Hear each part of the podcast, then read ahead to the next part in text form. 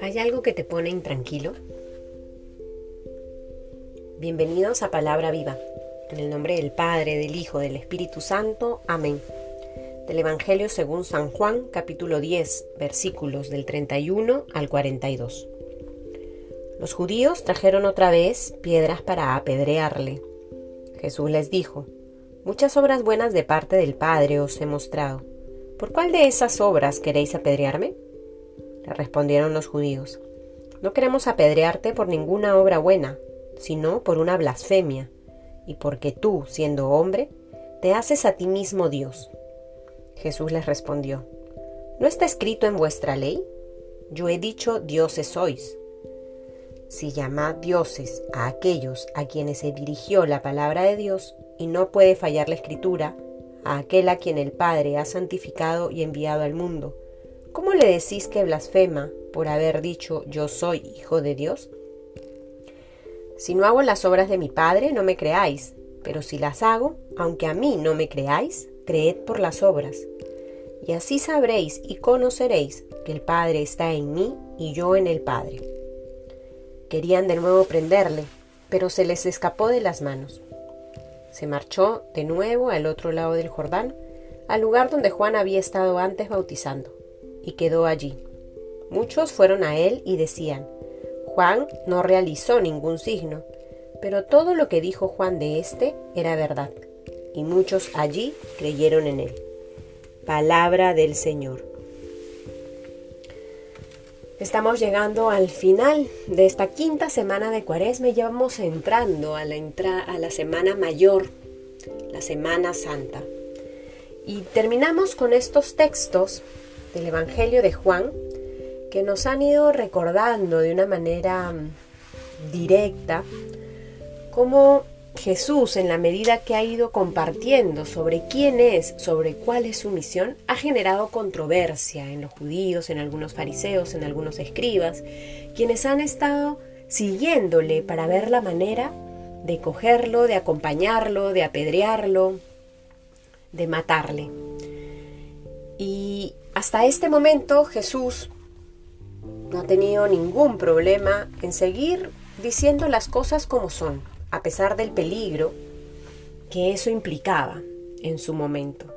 Jesús sigue, hablando con verdad. Y sus enemigos siguen viendo la manera de acabar con él. Pero nada de eso intranquiliza a Jesús.